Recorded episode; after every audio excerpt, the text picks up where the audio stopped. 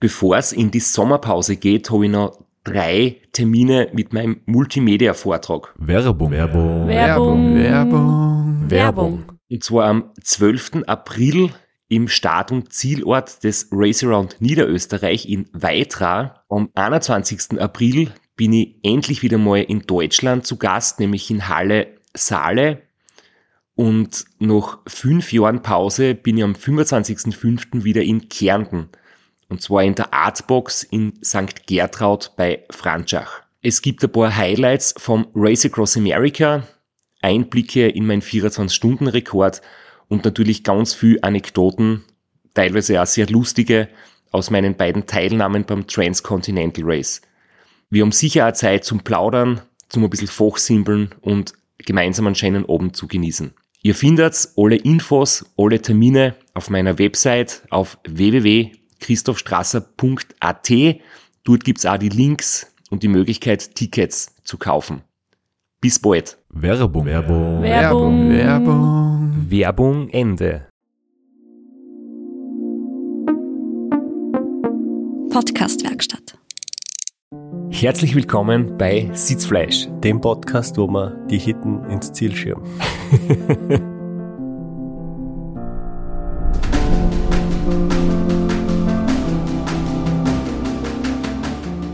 Du hast dich schon ein bisschen vorweggenommen, was ungewollterweise beim Transcontinental Race äh, sowas wie ein Running Gag oder vielleicht sogar ein neuer Trend worden ist, nämlich äh, sein Radl zu schieben.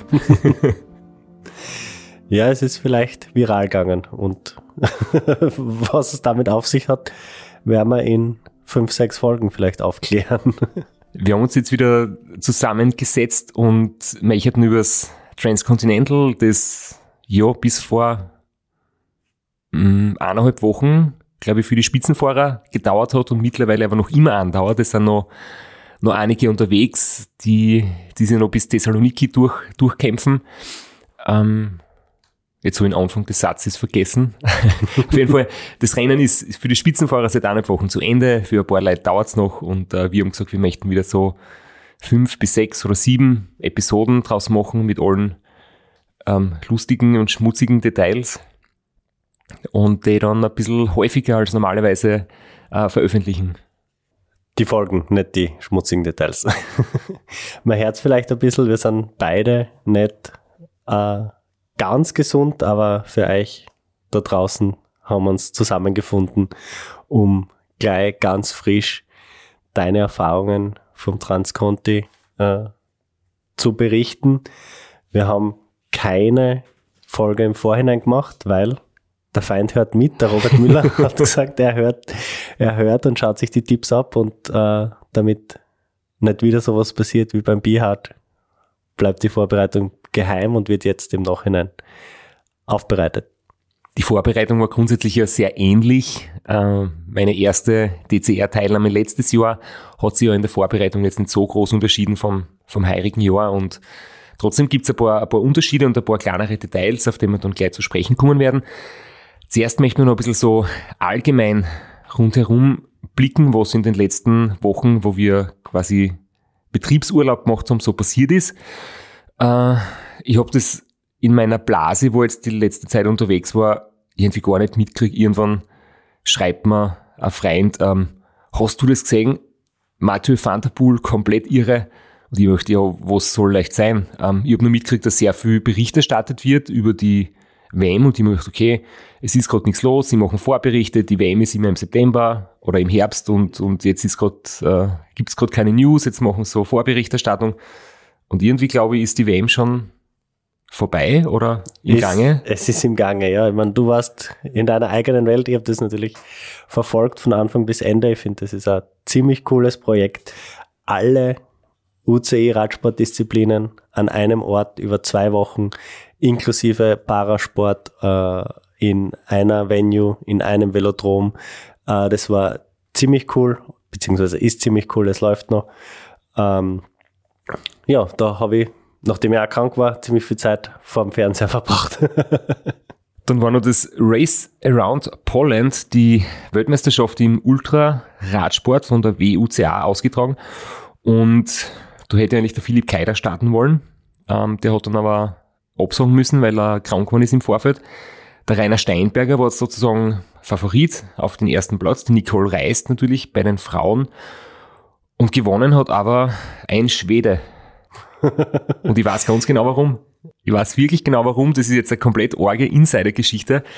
Ähm, kurz bevor ich nach Belgien aufgebrochen bin, hat die Sabine zu mir gesagt, du, wir haben eine Bestellung über unseren Shop, ein englisches Buch, ich muss bitte signieren und zwar für den Jimmy und viel Erfolg und alles Gute.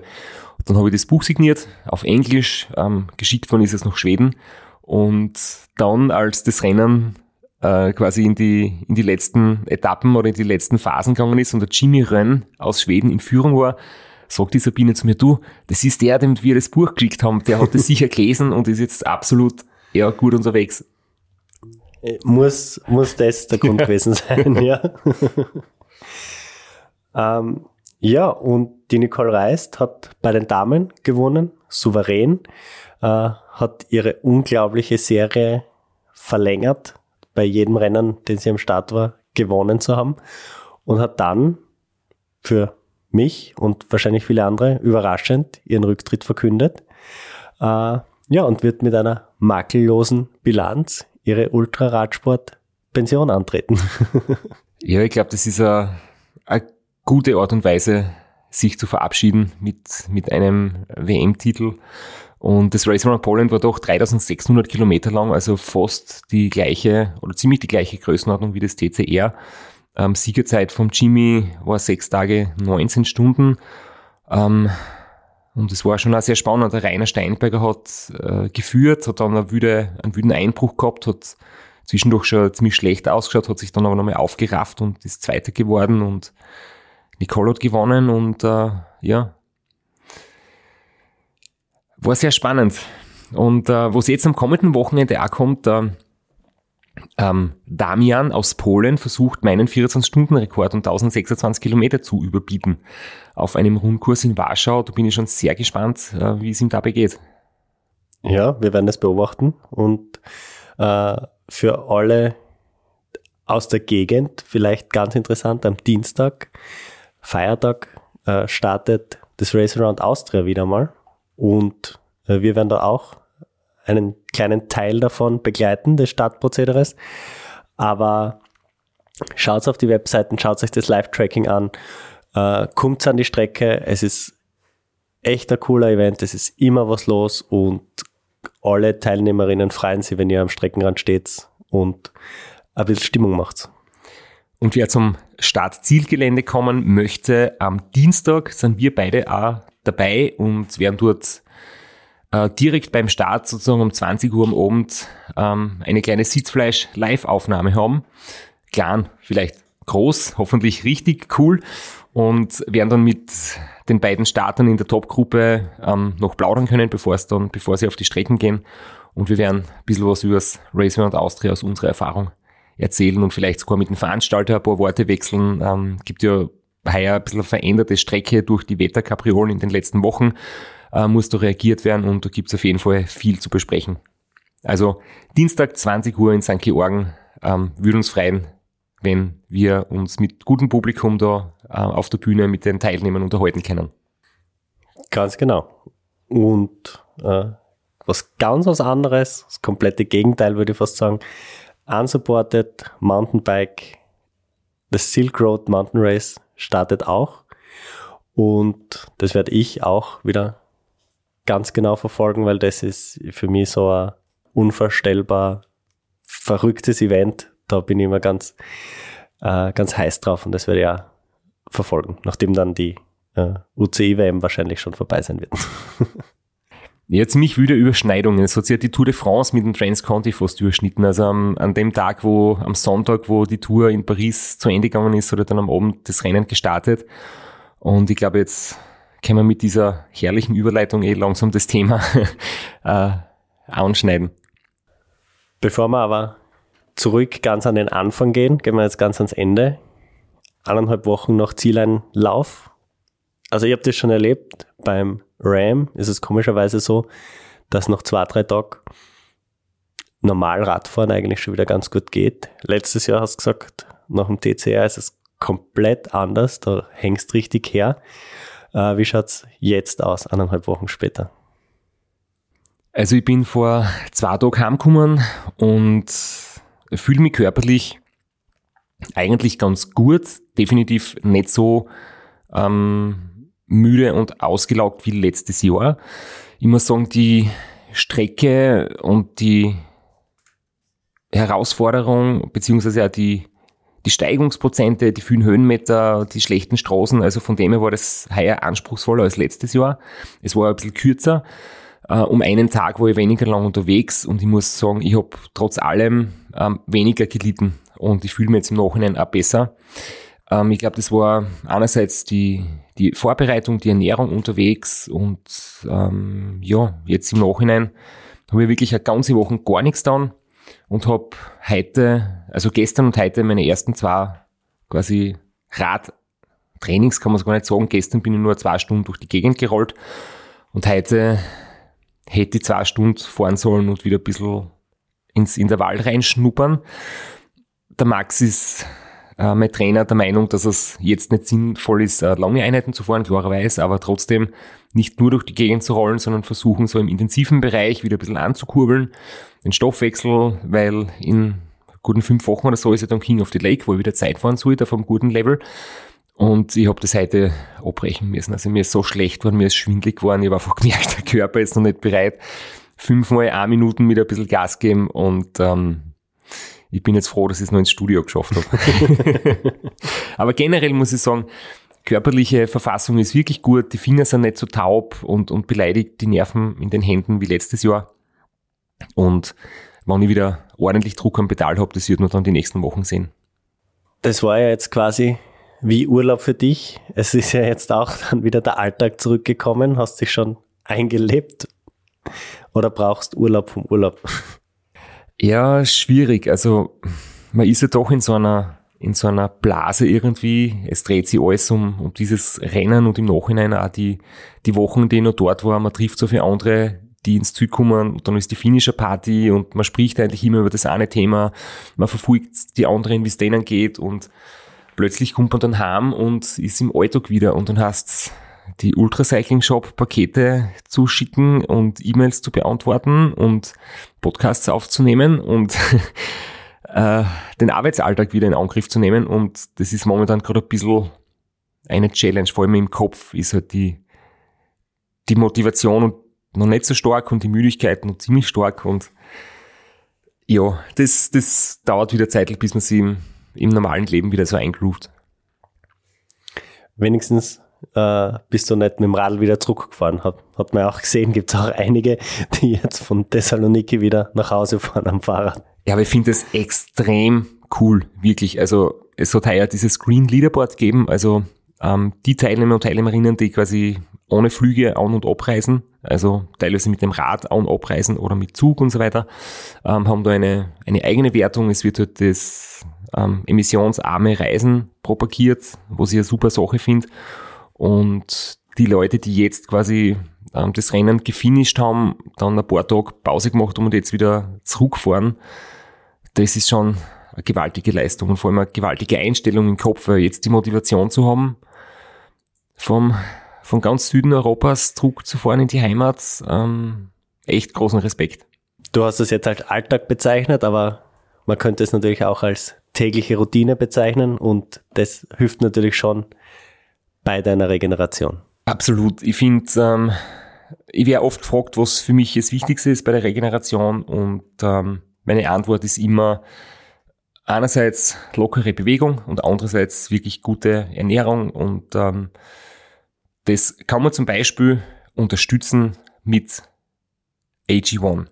Und da möchte ich dazu sagen, dass es halt viele Sachen gibt, die, die gut sind, wenn man sie, wenn man sich's angewöhnt, wenn man eine Routine draus macht und manche Sachen werden halt immer wieder mal verändert im, im Leben. Wenn man jetzt zum Beispiel in der Urlaubszeit einmal unterwegs ist, wird man sicher viele Dinge anders machen wie im Alltag.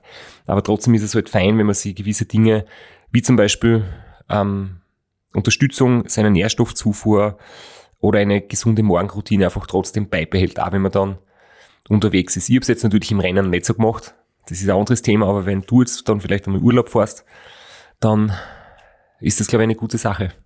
bei mir ist es komischerweise so, dass die einzige Routine, die man im Urlaub problemlos und immer beibehalten kann, ist Frühstücken. Das ist das, was ich immer schaffe. Das schaffe ich in meinem Alltag und das schaffe ich im Urlaub immer äh, einfach täglich ordentlich zu frühstücken. Andere Dinge lasse ich im Urlaub ein bisschen schleifen, aber das tägliche Frühstück, das schaffe ich einfach immer, weil es für mich geht's gar nicht anders mehr inzwischen. Also es ist gar nicht so ein Kampf. Und zum täglichen Frühstück gehört bei mir immer AG1 dazu. Ich mische das einen Esslöffel mit äh, Wasser auf, verfeine das manchmal mit einem Schuss Zitronensaft und trinke das zum Frühstück dazu. Enthalten sind 75 hochwertige Inhaltsstoffe, Vitamine, Mineralstoffe, Botanicals, Bakterienkulturen und weitere Zutaten aus echten Lebensmitteln. Besonders hervorheben man zum Beispiel auch, dass bei mir jetzt gerade so ist, dass ich durch AG1 mich frisch fühle, weil die Nährstoffe, die enthalten sind, die Zellen auch vor oxidativen Stress schützen und damit halt die Muskelerholung unterstützen. Wenn auch du dir eine gesunde Routine angewöhnen möchtest, die du auch im Urlaub beibehalten kannst, dann kannst du jetzt unter www.drinkag1.com slash Sitzfleisch dein Abo abschließen und bekommst fünf praktische Travel Packs, die man gerade für den Urlaub gut brauchen kann, gratis dazu.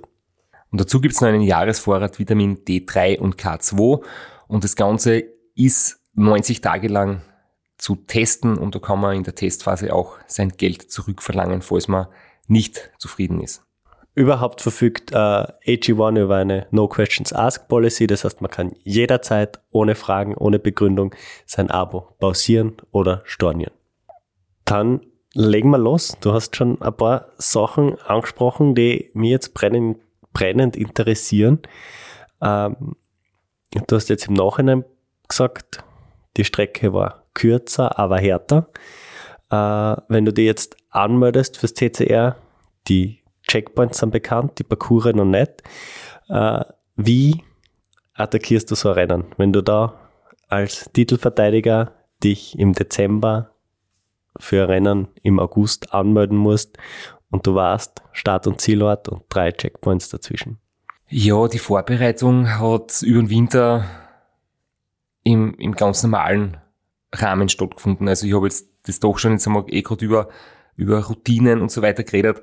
Äh, für mich ist halt das Training im Prinzip unter dem Jahr sehr ähnlich. Im Dezember, Jänner, Februar trainiere ich einfach so, dass ich, dass ich dann im Mitte des Jahres in der, in der Hochphase quasi der Saison dann meinen Formhöhepunkt habe. Und da ist es jetzt noch nicht ganz entscheidend, ob ich ähm, RAM vor Racing Austria oder TCR oder ob die Strecken 500 Kilometer kürzer oder länger ist. Das ist jetzt einmal im, im Winter noch egal. Und äh, die Streckenplanung, ich habe da zum Beispiel schon im Dezember ein bisschen angefangen, aber grob ein bisschen ein paar Ideen zu entwickeln, welche Routen vielleicht passend wären. Das kann man ziemlich vergessen, weil die, die endgültigen, ähm, die verpflichtenden Abschnitte, die Parcours und die genauen Checkpoints, die werden dann erst irgendwann im Frühling bekannt geben. Und dann macht die ganze Planung im Vorfeld irgendwie keinen Sinn, weil das dann vielleicht wieder gar nicht passt. Und ähm, wir haben zum Beispiel in der Schweiz, ähm, da war immer, da ist gestanden in der vorläufigen Variante, es geht auf den Splügenpass und in Wirklichkeit ist es halt viel früher losgegangen, nämlich am San Bernardino Pass im Süden in Bellinzona und dann fährt man den San Bernardino Pass und den Splügenpass ab nach Chiavenna, nach Italien und muss dann aber zum Checkpoint nach Livigno. Also das ist dann wieder ziemlich weit entfernt eigentlich. Und wenn du das nicht weißt, wenn du nur Splügenpass dir überlegst, würdest du komplett anders fahren, wie wenn du quasi San Bernardino Pass von Süden anfährst. Das heißt, das ist fast vergebene oder verschwendete Zeit, wenn man sich zu früh da schon mit der Strecke beschäftigt. Aber irgendwann war die Strecke dann endgültig und was wahrscheinlich äh, auch viele Dot-Watcher, die da nicht so drin waren, äh, verwirrt haben dürfte. Es gibt auch, es gibt nicht nur verpflichtende Parcours, sondern es gibt auch äh, verbotene Abschnitte. Und das war gerade zum Checkpoint 1 hin, äh, der Vierwaldstätter See, die Uferstraße, die war zum Beispiel gesperrt. Das hat bei vielen Dot-Watchern für Verwirrung gesorgt. Warum fährt man nicht einfach, ja, weil es verboten war. Es haben das sind trotzdem ein paar gefahren. Äh, die werden wahrscheinlich noch aus der Wertung genommen werden oder zumindest eine saftige Zeitstrafe kriegen. Ähm, wann ist das alles fix? Also wann warst du in fixen Parcours, wann warst du die verbotenen Abschnitte und wann kannst du ernsthaft mit der roten Planung beginnen? Ich war zum Beispiel Ende Mai, Anfang Juni in Albanien. Da war der Parcours schon fix und habe mir diesen Schotterparcours in Albanien angeschaut und auch die, die Anfahrt dahin, weil es war ein Abschnitt von einer Schnellstraße bzw. Autobahn verboten. Und die verbotenen Straßen, das ist so eine eigene Google Map, wo das quasi alles eintragen ist mit Kommentaren dazu. Und habe mir da vor Ort angeschaut, ähm, wie kann ich da umfahren? Gibt es da kleine Begleitstraßen oder Schotterwege entlang der Autobahn oder kann man da irgendwie diese kurze Passage quasi umfahren? Weil ansonsten müsste man einen 100 Kilometer langen Umweg über Tirana fahren oder über einen, einen Gebirgszug weiter fahren, schon einbiegen ins Landesinnere.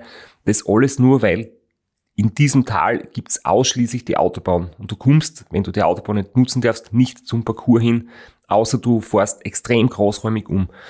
Und dann habe ich mir dort so eine Schiebepassage von 500 Metern zurechtgelegt, du irgendwie durch eine, eine Au von einem Fluss irgendwie der Radl durchtragen musst und knöcheltief so im Gestrüpp oder knietief durchs Gestrüpp wartest.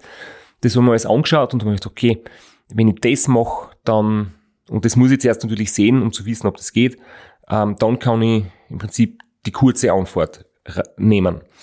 Und ungefähr einen Monat vor dem Start ist dann gekommen, dass wir ein kleines Stück von dieser Schnellstraße nutzen dürfen. Das heißt, es sind dann alle einfach die Autobahn eingefahren und, und den ganz normalen kurzen Weg und meine Erkundungsreise war völlig umsonst.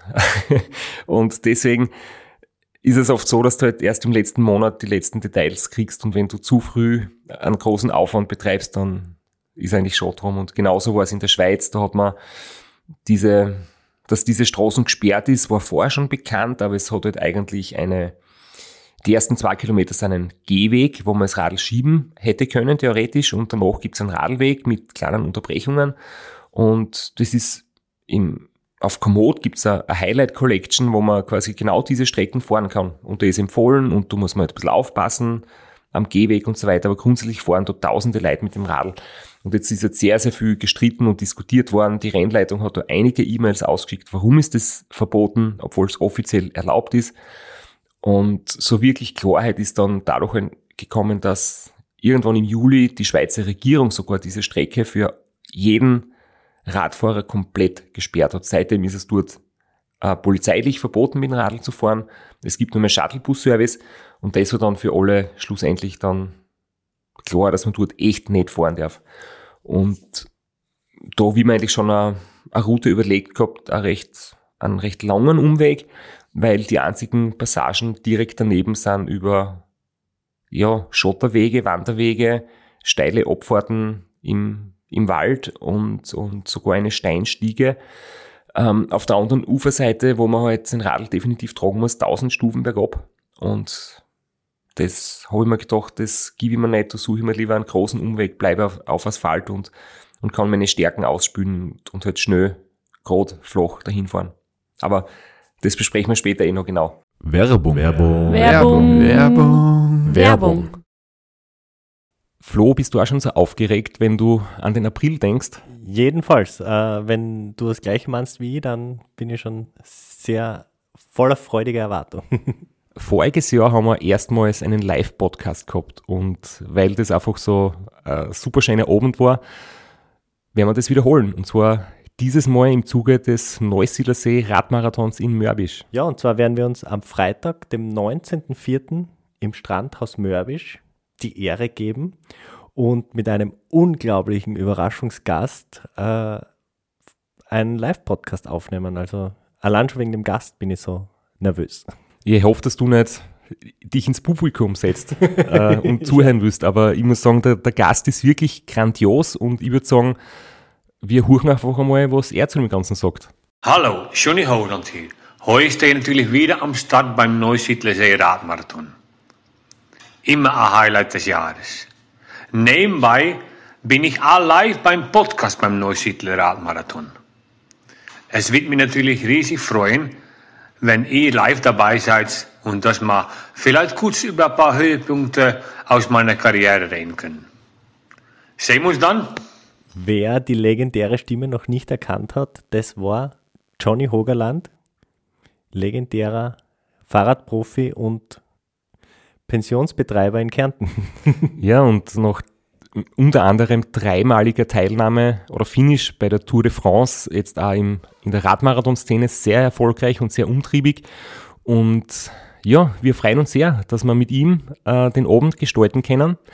Und natürlich haben wir auch was zu gewinnen. Und zwar gibt es für zwei Personen jeweils ein Ticket und einen Startplatz für entweder Zeitfahren oder Radmarathon. Zeitfahren ist am Samstag, Radmarathon am Sonntag.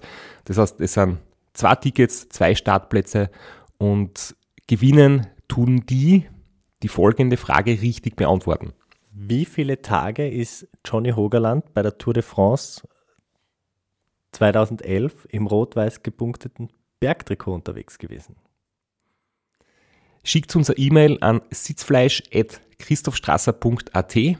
Wir freuen uns auf eure Teilnahme, wir freuen uns auf äh, den Live-Podcast im Strandhaus und vor allem auf unsere Teilnahme, weil wir beide haben auch eine Startnummer und werden Samstag beim Zeitfahren dabei sein. Ja, und werden uns wieder mal mit den Besten der Szene messen. Du wahrscheinlich ein bisschen kompetitiver als ich, aber ich freue mich immer wieder, wenn ich mir aufs Zeitfahrrad setzen kann. Heuer bin ich ohne Scheibe am Start, weil du meine Scheibe ja verkauft hast.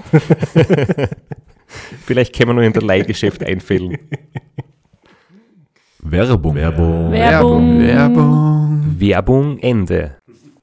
Und äh, du hast letztes Jahr einiges gelernt, äh, vor allem was äh, Ausrüstung betrifft. Äh, was waren so die, die größten Änderungen, die, die wichtigsten, die du, die du vorgenommen hast? Ja, so kurz noch, wenn wir noch bei der Routenplanung bleiben. Ich habe es einfach heuer wirklich ganz genau untersucht, dass ich keine unnötigen Radwege habe, ähm, die irgendwie mehr links-rechts gehen als, als schnell gerade nach vorne. Ich habe teilweise auch Varianten gemacht für Tag und Nacht, weil du halt ähm, große Bundesstraßen zum Beispiel in der Nacht locker fahren kannst. Tagsüber ist vielleicht mehr LKW-Verkehr. Und ich habe halt wirklich alles nochmal doppelt und dreifach mit Google Maps und Strava und der Heatmap und Komoot irgendwie, ich habe zuerst entworfen, dann verglichen, dann ja, abgewogen, was ist gescheitert, dann irgendwie zusammengestückelt und, und dann halt mit Google Street View Kontrollblicken quasi dann mir in, in Komoot irgendwie ähm, zusammengebaut. Also das hat, das hat gut funktioniert und was ich auch gelernt habe voriges Jahr, ich habe zu wenig Wegpunkte gesetzt. Dann hast du zwar die Strecke schön verlaufend auf der Karten, aber beim Transfer auf den Garmin wird es dann manchmal neu berechnet. Ähm, Komoot hat ganz viele Schwachstellen, also es ist überhaupt nicht irgendwie optimal. Ähm, eine Schwachstelle ist halt, es schickt die permanent auf Schotter. Also ich habe gehört, in Insiderkreisen wird es Gravel Finder App genannt. Vor allem, wenn man in einer Gegend ist, wo man sich nicht auskennt, äh, immer ein Highlight mit Komoot, sich Strecken zu suchen. Passiert ständig, ja. Genau, also die Gravel Finder App ist nicht nur ideal, man kann auch nicht mehr Wegpunkte auf einmal löschen. Das heißt, wenn du da Strecken gemacht hast und du willst ein paar Wegpunkte wegnehmen, weil du umplanst, kannst hunderte Male mit der Maus hinklicken und jeden einzeln löschen. Das ist katastrophal nervig. Und man kann auch keine TCX-Dateien exportieren, nur GPX und das sind halt die vielen Schwachstellen. Aber das heißt, man muss erst wirklich genau wissen, wie soll die Strecken ausschauen und wenn man sich hundertprozentig sicher ist, dann habe ich ganz, ganz viele Wegpunkte gesetzt. Also alle paar hundert Meter an Wegpunkt, dass das nicht passieren kann, dass dann umgeplant wird durch ein Garmin. Aber wenn du da mal 500 Wegpunkte auf einer 300 Kilometer Strecken gesetzt hast, das kannst du dann nicht mehr rückgängig machen und löschen, weil du sitzt fünf Stunden dabei beim Wegpunkte löschen. Du wirst wahnsinnig.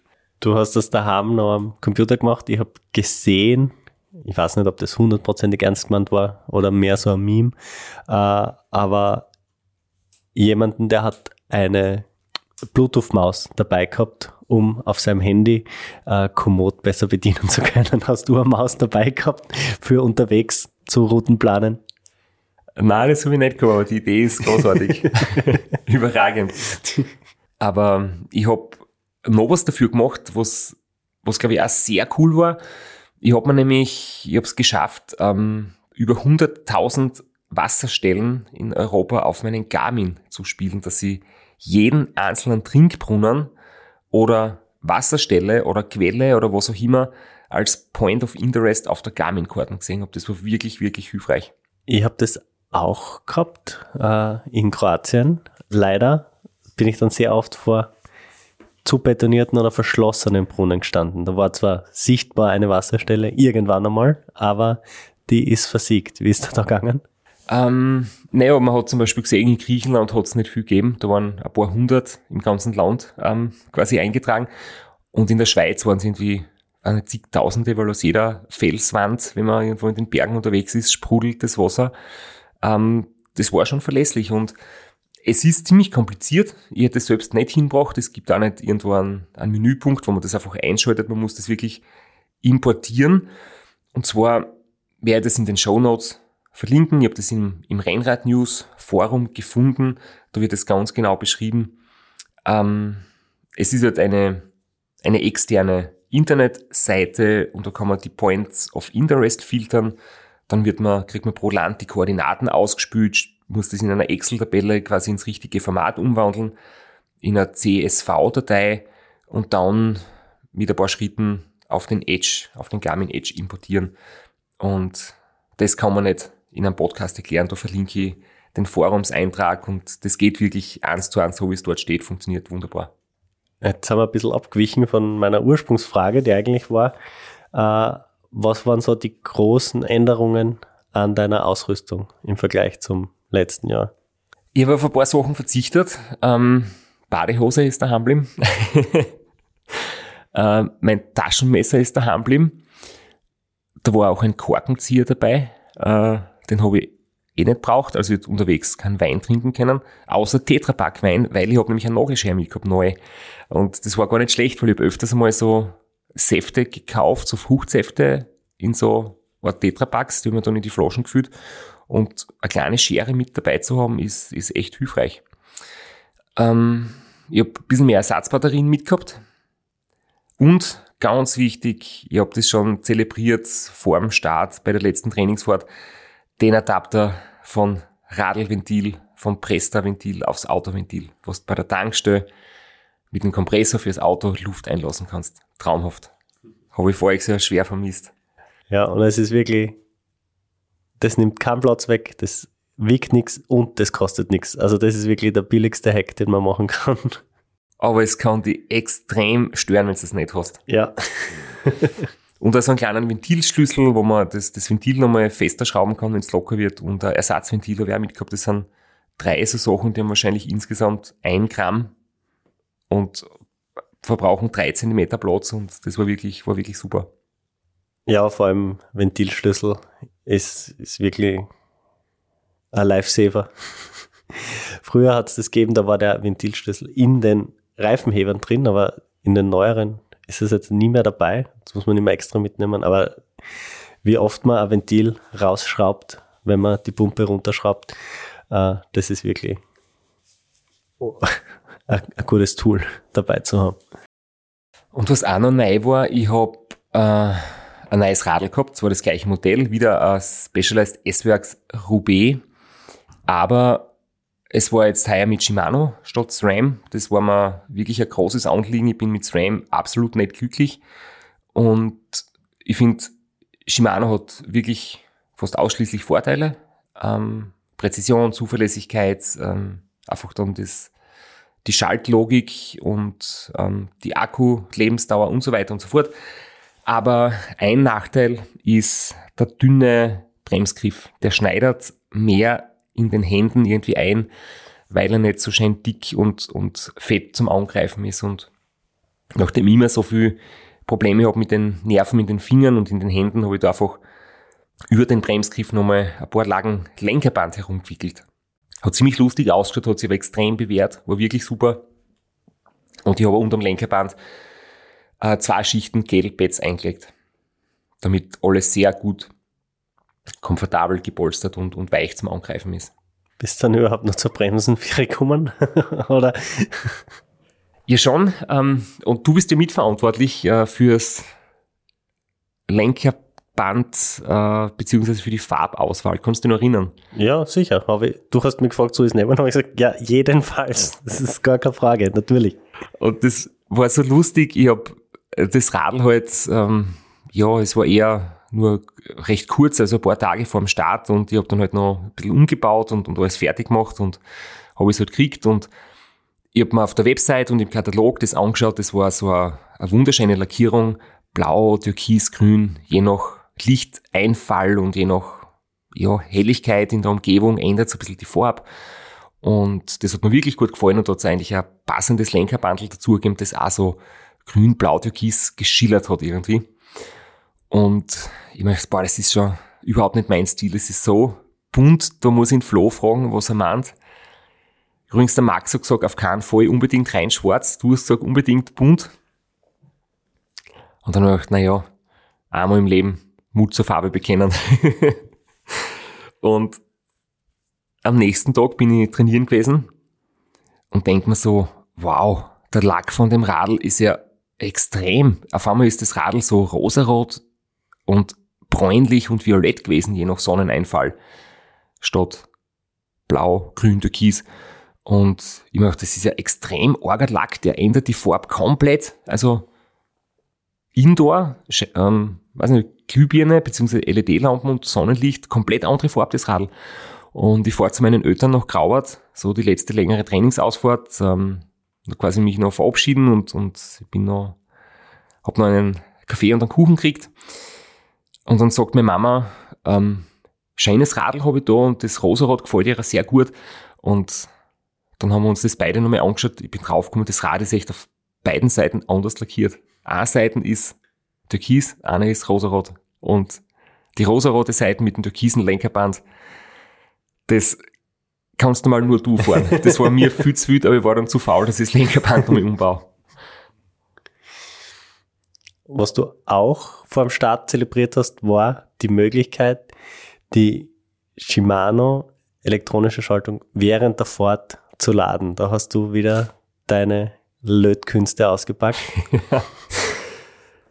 ja, funktioniert aber nicht. Also ich meine, die, meine Konstruktion funktioniert. Ich habe das, das Ladekabel ähm, ziemlich arg gekürzt, weil das ist, glaube ich, ein Meter oder eineinhalb Meter lang. Das ist ein USB-Kabel. Und das kann man einfach abzwicken, kürzen und wieder zusammenlöten, schön mit ähm, Schrumpfschlauch ähm, schützen und dann irgendwie fertig machen. Ähm, das hat funktioniert, nur bei der neuen Shimano, ich verstehe es auch nicht, es sind keine Kabel mehr vom Bremsgriff, sondern da haben sie jetzt auch Batterien drin und eine Wireless-Verbindung. Also die, die Nachteile, finde ich, von Wireless haben es mitgenommen. Es ist fehleranfälliger, du brauchst den großen Akku plus noch zwei Batterien. Aber der größte Nachteil ist ja, du kannst während dem Laden nicht mehr schalten. Das ist bei der alten gegangen. Du hast dann ein Powerbank angesteckt und hast können weiterfahren und schalten, während das Kabel steckt. Und jetzt musst du das quasi in einer Pause machen. Aber trotzdem, ähm, theoretisch hätte ich es in einer ebenen Passage machen können, weil ich habe mir ausgerechnet, ich werde es einmal nachladen müssen. Da reicht es, wenn der Powerbank eine halbe Stunde dran steckt und in einer Flachpassage hätte ich das mit einem Klettverschlussband irgendwo auf der am Rahmen hinten befestigt mit dem Kabel und jetzt während der Fahrt machen können. Und ich habe meinen Lichtschalter endlich eingelötet. Da war es so, dass bisher im Supernova Dynamo 99 Pro in dem Scheinwerfer ein Überlastschutz drinnen ist, der verhindert, dass das Licht quasi zu viel Strom auf einmal bekommt. Das heißt, du ähm, steigst aufs Rad, fährst weg und startest immer bei 0 kmh und, und wenn du da nicht bergab fährst oder so, wirst du langsam immer schneller. Und das Licht hat quasi einen, einen langsamen Aufbau vom, vom Strom. Und wenn du jetzt selber einen Schalter einbaust und das Licht ist getrennt vom Stromkreis und du schließt dann den Stromkreis bei einer Abfahrt bei 70, dann kommt plötzlich auf einmal viel zu viel Strom ins Licht und dann ist voriges Jahr der Überlastschutz ähm, geflogen oder kaputt worden und das Licht war dann quasi nicht mehr funktionsfähig und ich heuer bei Supernova nachgefragt, da ist dieser Überlastschutz ausgebaut worden und jetzt haben wir quasi den Schalter machen können, dass ich untertags ganz abschalte und das hat halt den Vorteil, dass es nicht automatisch angeht, was grundsätzlich ja sinnvoll ist, wenn man in einen Tunnel einfahrt oder wenn es dämmerig wird, dann geht das Licht automatisch an. Nur das ist halt sehr sensibel und wenn du am Aufleger oben liegst und vielleicht noch ein paar Sachen am Aufleger fahren hingibst und dann kommt kein Licht mehr zum Sensor, dann geht das Licht tagsüber auch an und dann kostet das einige Watt und das wollte ich halt vermeiden. Der zweite Parcours am Seebergsattel, der ist zwei Stunden von Graz entfernt. Den hast du natürlich, möchte man fast sagen, angeschaut. Ähm, dabei ist da ein kleines Hoppala passiert oder vielleicht genau zur richtigen Zeit. Deine 15 Jahre alten, komplett abgenudelten Glieds sind endgültig abgebrochen und du hast da tatsächlich fürs Rennen neue montiert, neue Schubladen. Ja, ich habe schweren Herzens, schweren Herzens eingesehen, dass äh, nach vielen Jahren auch eine Pedalplatte mal ihr Arbeit echt bravourös erledigt hat und ich habe mir dann neue gegönnt. Und das aber nicht, weil ich so, weiß ich nicht, kein Geld ausgeben möchte, aber ich bin halt einfach ein Freund davon, wenn man Sachen so lange nutzt, wie man sie nutzen kann. Und ich habe aber, auch wenn sie mir da nicht abgebrochen wäre, ich habe auch schon neue parat gehabt. Also ich hätte sowieso vor dem Start gewechselt. es ist aber auch schade, wenn du schon vorher weißt, da wird es ein paar Gehpassagen, Trage- und Schiebepassagen geben, dafür extra neue Glieds. Hätten wir ruhig die alten noch nehmen können. Ja, nein, nein, das hat schon passt, weil die alten, die haben absolut kein Plastik mehr umgehabt. Das war nur mehr das, der letzte Rest. Ich bin da, bin ich am Heimtrainer gesessen, bin im Winter, habe schon müssen extrem aufpassen beim Absteigen, weil ich sonst am Fliesenboden im Keller fast ausgerutscht bin. Also die waren schon wirklich, da habe ich schon meine koordinativen Fähigkeiten schulen müssen, damit ich da nicht im Alltag irgendwo mal wegrutsche. Willst du noch was sagen äh, zu deinem zu deiner Packliste vielleicht. Du hast ein paar Sachen, die du verändert hast, schon angesprochen. Was aufgefallen ist auf den Fotos, du hast zwei Trinkflaschen mehr gehabt. Du hast zwar äh, Gestell am Sattel, so Sattel, rund um die Satteltasche noch zwei zusätzliche äh, Halterungen für Trinkflaschen. Habe mir überlegt, dass ähm, in Griechenland wird es wahnsinnig heiß werden und es wird in Albanien Passagen geben, wo es wenig Infrastruktur gibt und da ist wichtig, ähm, genügend an Bord zu haben. Essen und Trinken und vor allem Trinken. Und deswegen diese, ich muss jetzt nachschauen, wie der Markenname ist. Das ist jetzt ein 0815 Produkt. Ich habe mir das irgendwo in einem kleinen Online-Store bestellt. Es funktioniert da wahnsinnig schlecht. Also, man muss sich das vorstellen, man hat die, das Sattelgestänge und dann hast du diese Halterung und der hat eine Auflagefläche von einem Zentimeter und wird mit zwei kleinen Schrauben dort quasi gezwickt. Also es wird, es werden zwei Platten aneinander gepresst und die halten quasi dann im, im Sattelgestänge. Und das Ganze ist dann 10 Zentimeter lang. Dann hast du hinten ähm, zwei Kilo, wenn du volle Flaschen haben hast. Du hast eine wahnsinnig große Hebelwirkung, eine minimale Auflagefläche. Das kann unmöglich halten. Das wird immer wieder locker. Da hilft auch kein Schraubenkleber, weil einfach die Hebelwirkung gegen die Auflagefläche viel zu stark ist. Und ich habe das dann aber mit der mit der Arschrakete, mit der Satteltasche, mit Kabelbindern verbunden, weil der zusätzliche Sinn von dem ist ja auch, dass die Satteltasche nicht links und rechts pendeln kann. Das kennst du sicher auch, dass hinter hin und wieder so ein bisschen zum Schwingen anfängt, wenn man im Wiegetritt fährt. Das kann ein bisschen lästig sein. Und wenn man das Gestänge hat mit den zwei Flaschenhaltern, wird das quasi fixiert. Und ich habe dann oben bei der Klemmung noch alte Radschläuche eingelegt, dass ein bisschen Gummi ist, dass die Vibrationen nicht so stark ähm, übertragen werden, dass, die, dass sie das nicht so, so schnell lockert. Und ich habe dann noch die Satteltasche mit dem Gestänge quasi per Kabelbinder verbunden, dass sie das gegenseitig ein bisschen stützt. Und es hat dann gut genug gehalten bis ins Ziel. Und das kann ich wirklich empfehlen, weil es ist ein Mehrgewicht, aber man muss ja zum Beispiel, wenn man in der Schweiz ist, so habe ich das gemacht, und es gibt überall sehr viele Möglichkeiten, Wasser nachzufüllen. Dann habe ich die beiden Trinkflaschen hinten nicht voll gemacht. Ähm, das mache ich dann voll, wenn ich weiß, ich fahre in die Nacht oder ich fahre lange Zeit durch ein, durch ein infrastrukturell schwaches Gebiet. Dann habe ich vier Flaschen voll gehabt, ansonsten teilweise nur ein oder zwei und dann hat man eigentlich auch kaum Mehrgewicht. Und apropos Mehrgewicht, ich habe nichts abgewogen. Also bitte äh, keine Fragen an mich. Ich habe die Frage schon so oft gekriegt ich wiege mich nicht ab und ich wiege mein Radl nicht ab. Ich schaue, dass ich, wenn ich die Möglichkeit habe, auszuwählen, immer das Leichtere mitnehme. Aber ob das Radl dann im vollgepackten Zustand 13, 15 oder 17 Kilo habe, ist mir einfach komplett egal. Das, was ich brauche, brauche ich. Und das, was es hat, hat's. Und ich weiß, für Außenstehende ist das super interessant, aber ich habe dann nicht die Zeit und Energie gehabt, um, um diese Interessen zu befriedigen, quasi jetzt extra dann nochmal alles abzuwiegen. Ähm, für das war dann ein bisschen zu viel zu tun im Vorfeld. Du hast relativ kurz davor ähm, das Bier hart gemacht. Äh, so als letzter Rennschliff hast dazwischen trainiert. Äh, wie haben so dann die, die letzten Tage ausgeschaut vorm Start? Trainieren so im Bereich zwei bis drei Stunden die letzte Woche eigentlich. Und die war dann drei Tage vor dem Start in Belgien und habe dort nochmal ähm, eine Einheit gehabt mit zweieinhalb und eine mit drei Stunden, was auch ganz super war, weil ich bin natürlich meine geplante Strecke abgefahren und habe dort nur einen kleinen Fehler entdeckt, also zum Beispiel bei, bei Kilometer 45 oder so, ähm, fährt man auf so einem autobahnnahen Zubringer und da ist dann ein kleines Stück gewesen mit Fahrradverbot, das was aber in keiner Karten einzeichnet war. Und dann habe ich dort vor Ort quasi nur schnell einen, einen Radweg gefunden, der dann bei Unterführung diese beiden Kreisverkehre quasi auslässt und bin das dann im Rennen auch gefahren, habe mir damit vielleicht einen Penalty erspart oder so, das werden wir dann in sieben Jahren wissen, wenn die endgültigen Ergebnisse rauskommen. Aber das war unter anderem auch von dem her wichtig, nochmal die Strecke zu checken, ob die Planung passt und natürlich, um in Ruhe anzukommen und gut zu essen und stressfrei in so ein Airbnb-Zimmer mit Küche nochmal so richtig zur Ruhe zu kommen.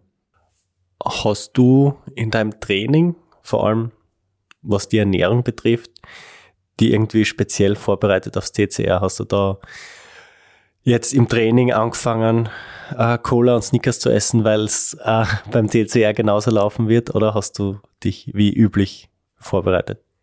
Ganz im Gegenteil, ich habe mir wirklich, wirklich vorgenommen, ganz wenig Cola zu trinken und ganz wenig Snickers zu essen und keine Seven Days zu essen im Rennen. Das war wirklich, ich habe einfach keinen Bock mehr drauf und es ist sicher nicht optimal, wenn man zu viel von dem frisst. Ähm, und was ich schon gemacht habe vor dem Rennen, äh, ich denke, dass gerade die Verdauung extrem wichtig ist, immer im, im Alltag für jeden, aber ganz speziell vor dem Rennen, weil du wirst unterwegs nicht nur gesunde Sachen essen und wenn du eine intakte Verdauung hast und keine Magenprobleme, dann wirst du ziemlich sicher gut durchkommen. Und ich habe da zum Beispiel so extra noch Darmbakterien vom, von der Firma Bonus an und die finde ich echt gut. Die, die nehme ich dann so zwei, drei Wochen vorher jeden Tag ein in der Früh. Und ich habe dann auch keinen Kaffee getrunken ähm, seit dem Bihard. Das war zum Beispiel so eine Umstellung, dass der Koffein, dass der Koffeineffekt besser wirkt. Danke Robert Müller für die Lektion. und das waren so die Sachen, die ich speziell gemacht habe, ja. Und diese bonusaren Darmbakterien zum Beispiel kann man sich ja bei mir im ultracyclingshop.com anschauen. Ähm, die habe ich in Zusammenarbeit mit meinem Ernährungsberater, mit dem Dr. Stark quasi mal für mich entdeckt und die kann ich wirklich empfehlen. Warst du eigentlich Seven Days, Croissants und so weiter, gell? Woher die kommen? Weißt du da irgendwas? Na, na. Ich möchte die Frage heute stellen. Ich habe nämlich gestern ein bisschen recherchiert. Hast du irgendeinen Tipp? Was ist das für ein Produkt? Wo wird das produziert? Woher kommt es? Ich kenne es nur aus dem Kroatien-Urlaub. Und in letzter Zeit sehe ich es immer öfter in Italien. Also niemand, es wird irgendwie ein kroatisches Produkt sein. ja, das ist gar nicht schlecht. Hast du nicht irgendwie vielleicht so an, an Amerika gedacht? Für mich ist das so der Inbegriff. Erstens der Name, Seven Days, klingt so noch 24-7, rund um die Uhr, alles offen, überall verfügbar. Und die Aufmachung ist irgendwie so typisch amerikanisch, hätte ich vermutet, stimmt aber eh nicht. Naja, das wird oft benutzt, der Orangensaft vom Hofer heißt Happy Valley, also da, da bin ich nicht so naiv und denke, alles, was irgendwie englisch klingt, ist automatisch aus Amerika. Ich löse es kurz auf. Ähm, und zwar wird, ist die, äh, der Konzern, der Seven Days produziert, ist die Firma Vivartia und die kommt aus Griechenland. Und die haben 13.000 Beschäftigte, 27 Fabriken, sind in 30 Staaten vertreten und haben allerdings 2006 1,3 Milliarden Euro Umsatz gemacht. Aber sie kommen aus Griechenland und deswegen, das ist mir nämlich auch wieder aufgefallen, umso näher man nach Südosteuropa kommt, umso stärker sind die vertreten. und bei uns gibt es das teilweise. Ja, selten, aber doch. Und Kroatien, Bosnien und, und Montenegro gibt es das ausschließlich. Da gibt es fast nur mehr das.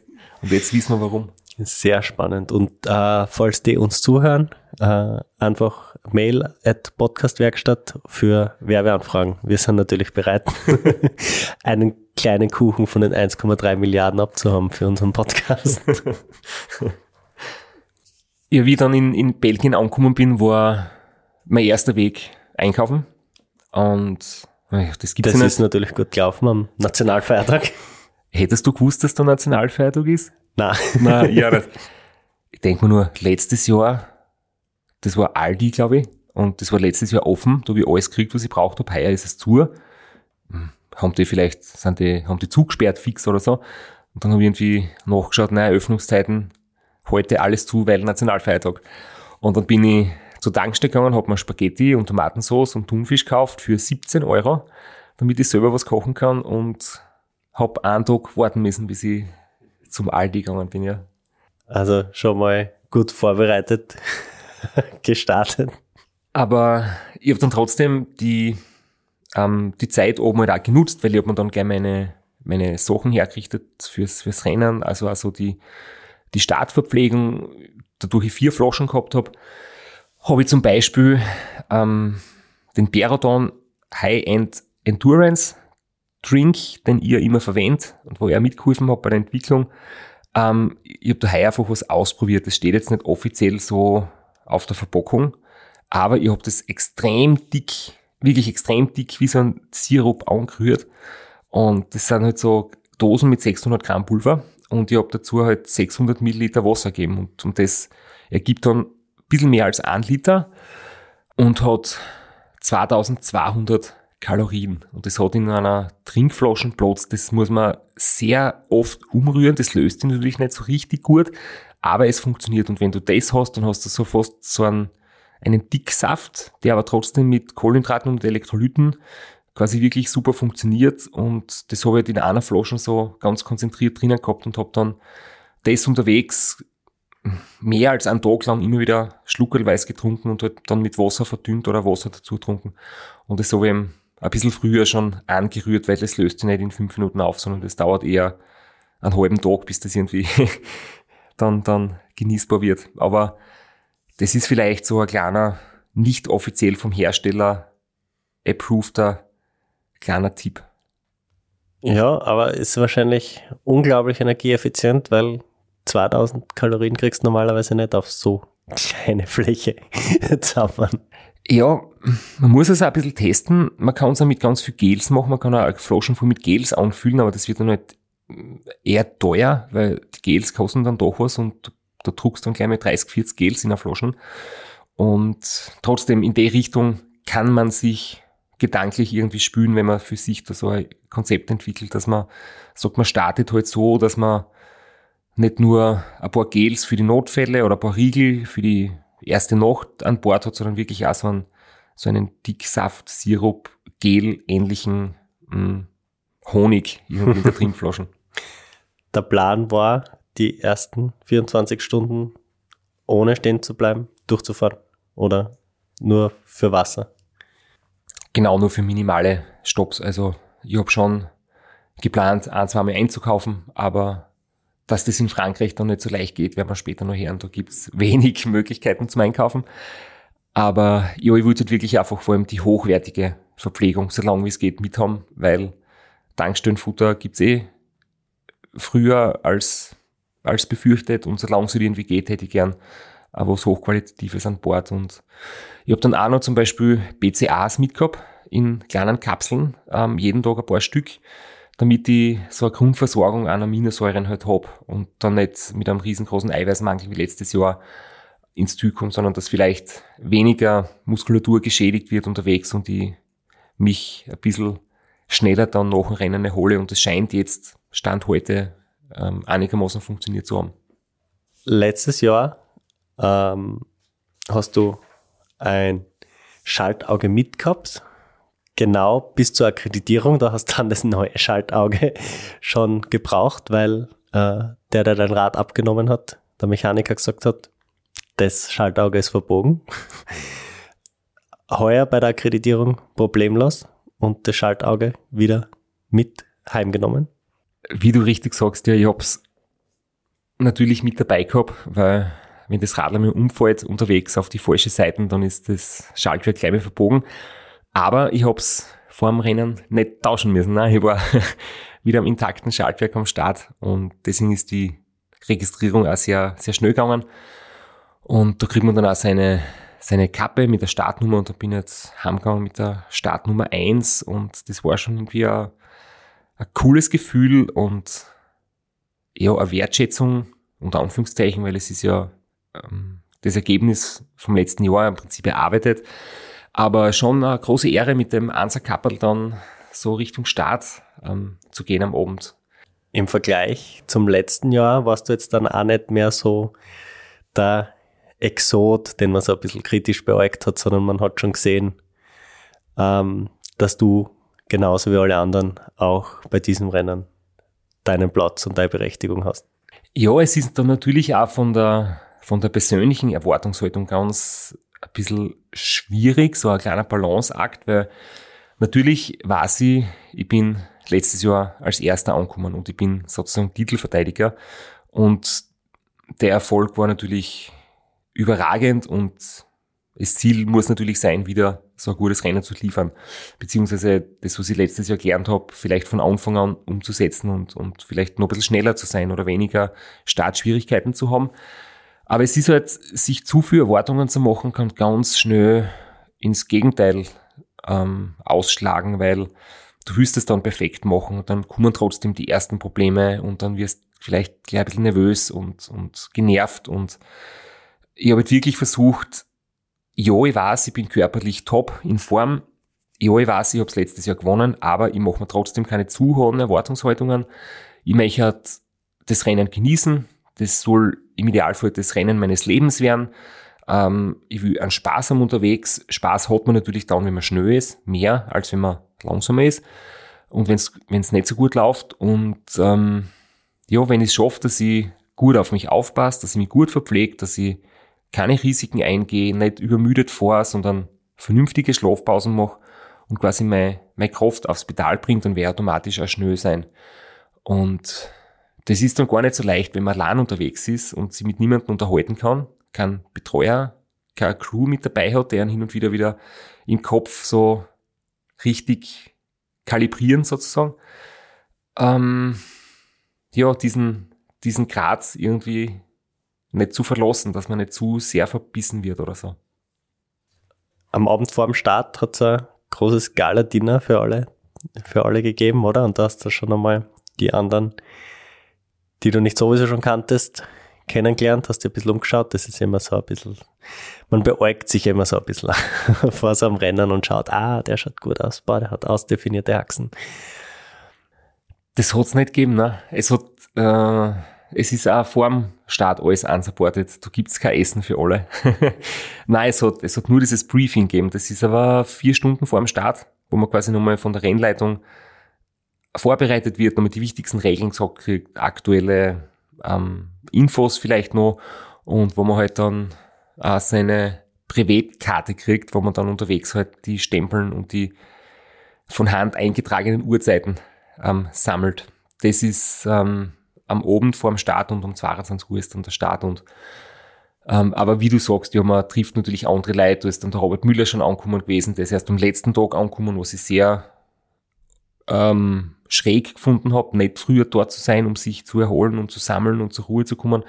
Er ist erst am Tag des Starts im Laufe des Tages angekommen. Ähm, aber wir kennen ihn ja so. Das heißt bei ihm eigentlich, dass alles normal läuft wie immer. Und ein paar andere Leute hat man getroffen, ein bisschen geplaudert und trotzdem halt dann noch versucht, durch den Schüttregen, weil es hat wirklich extrem geregnet, ein paar Stunden vor dem Start, heimzukommen, noch mal trocken zu werden und ein bisschen die Füße hochzulagern, bevor es dann losgeht. Äh, cool war nur, zum Beispiel mit Christoph Allergert geredet, der ist ja dreifacher Sieger des TCR und ein Belgier. Und mit dem habe ich im Vorfeld auch ein bisschen Kontakt gehabt, so per, per Messenger. Und hat mich sehr gefreut, ihn einmal persönlich zu treffen. und er hat halt nur gesagt, ja, im Regen die Pflastersteine raufzufahren ist halt brutal. Er ist einmal im Oktober da gewesen, wo es so viel geregnet hat. Es war so rutschig, dass quasi sein Hinterrad so viel durchgerutscht ist und er hat es nicht geschafft. Er hat dann teilweise absteigen müssen und ein paar Anläufe gebraucht und viele Leute haben schon gesagt, ja, wahrscheinlich sollte man das Radl besser schieben, weil 10, 15 Prozent auf Pflasterstein bergauf ist einfach gefährlich, dass man wegrutscht und keiner will sich verletzen, gleich bei Kilometer Null. Und ich habe auch gesagt, okay, ich habe kein Problem, das Radl zu schieben. Wenn es wirklich wild regnet, dann, dann wäre ich da vom Start weg mit der Nummer 1 aufgehen und ich werde mich nicht dafür genieren. Vielleicht ganz kurz noch zum Wetter. Also hinter Europa liegt eine Extremwetterperiode. Ähm, das war vor dem Start noch nicht so klar. Es hat geregnet am Start und die Vorhersage hat ganz düster ausgeschaut. Also eigentlich bis Tag drei bis in die Schweiz, bis nach Österreich. Eigentlich hat es durchgehend nach Regen ausgeschaut. Es ist dann nochmal ein anderer Ort, an den Start zu gehen, wenn es danach ausschaut, dass man jetzt die nächsten drei Tage unsupported im Regen herumfahren wird. Ja, ich glaube, viele kennen das eh. Aus irgendeinem Grund ist es, im Regen zu starten, einfach ganz unangenehm. Wenn du unterwegs bist und dir erwischt einmal ein Regenguss oder es regnet, dann kannst du das irgendwie besser wegstecken, wie, wie wenn du einfach schon völlig durchnässt am Start stehst. Das ist wirklich, und das um 10 am Abend. Ähm, das waren keine schönen Aussichten, aber es hat dann doch ein bisschen Glück gegeben, offensichtlich, weil kurz vor dem Start hat es dann aufgehört und es hat so nicht wirklich auftrocken. Das ist schon die ersten zwölf Stunden nass gewesen. Hin und wieder hat es noch ein bisschen hergenieselt. Aber grundsätzlich hat es quasi zehn Minuten vorm Start hat sich das Wetter irgendwie gebessert und das war dann ja für alle 350 Teilnehmer, die sie dort gesammelt haben am, am Stadtplatz von Gerzbergen, glaube ich, eine große Erleichterung. Ich habe sehr viel gesehen mit kurzen Hosen, kurzen Leiberl. Da war der Optimismus groß. Letztes Jahr bist du am Start äh, sehr, sehr passiv gewesen, ziemlich weit hinten in die Mur von Gerhardsbergen hineingefahren. Heuer mit der Stadt Nummer 1 hast du ein bisschen vorgedrängelt und warst vorne dabei, bist nicht so in die Stehepassage reinkommen. Also hättest nicht absteigen müssen. Ja, ich habe mir gedacht, das hat zwar mit meiner Persönlichkeit fast ein kleines, ich war mir nicht sicher, ob das echt tun soll, ich bin mir das so blöd vorgekommen. Aber ich mag das nicht gern, so die Diva raushängen zu lassen. Ich bin dann wirklich beim Start vorn hingegangen und habe mich von vorn in den Start eingestellt. Ich habe mir gedacht, okay, einmal die Nummer eins ein bisschen nutzen. Und dann bin ich ganz vorne am Start gestanden. Also bin mit den ersten zehn quasi da in die Mauer, also Mühe hast du Mauer, äh, reingefahren. Und dann aber ohne Stress und es war generell am Start quasi so, dass alle gewusst haben, es ist rutschig, es ist gefährlich, es ist viel Abstand gelassen worden und es sind, glaube ich, alle recht gut aufgekommen, aber ich habe gewusst, wenn ich jetzt hinten starte, dann wird es vielleicht unangenehm. Und dann ist vielleicht zum Absteigen, zum Radelschieben oder zum Warten. Und in so einem Fall ist es ganz vorne zu sein, ein bisschen, ein bisschen stressfreier. Das heißt, wir werden die Folge jetzt beenden mit mit guter Stimmung, weil ich habe natürlich ein bisschen was aufgenommen. Also der Start ist ja wirklich speziell. Ähm, ich habe mit dem Rennleiter nach dem Rennen geredet oder mit dem Race Coordinator und sie sagen, das ist nicht vom TCR organisiert, sondern von der Stadt Gerzbergen. Die sind so begeistert, die finden das Rennen so cool und die machen das dann immer so, dass es vor dem Start gibt's Fackeln. Ähm, es sind überall Plakate ausgehängt, es kommen wirklich viele Zuschauer aus der Region und dann kriegen alle Zuschauer, die halt möchten, kriegen so brennende Fackeln und stellen sie dann beim Pflasterstein-Anstieg links und rechts von der Strecke und dann stehst du dort und hast irgendwie Schmetterlinge im Bauch, ähm, der Bürgermeister haltet da echt coole Anspruch, dann läuft die Musik im Hintergrund, überall brennen die Fackeln und dann, dann geht es halt los und es ist echt eine unglaubliche Atmosphäre. Ähm, und da habe ich leider nur eher kurze Aufnahme, aber die lässt dann, glaube ich, ein bisschen so mit, mit Bildern zurück, wie es dann dort, wie es dann dort abgeht. Und mit diesen Impressionen entlassen wir euch äh, mit diesem Cliffhanger und werden dann in der nächsten Episode drüber reden, wie die ersten Länder, der erste Checkpoint gelaufen ist. to you all and to wish you all good luck. Good evening, riders of the Transcontinental Race number nine. In the name of the city of Gerardsbergen, we welcome you all in our marketplace before our city hall to wish you all the luck of the world.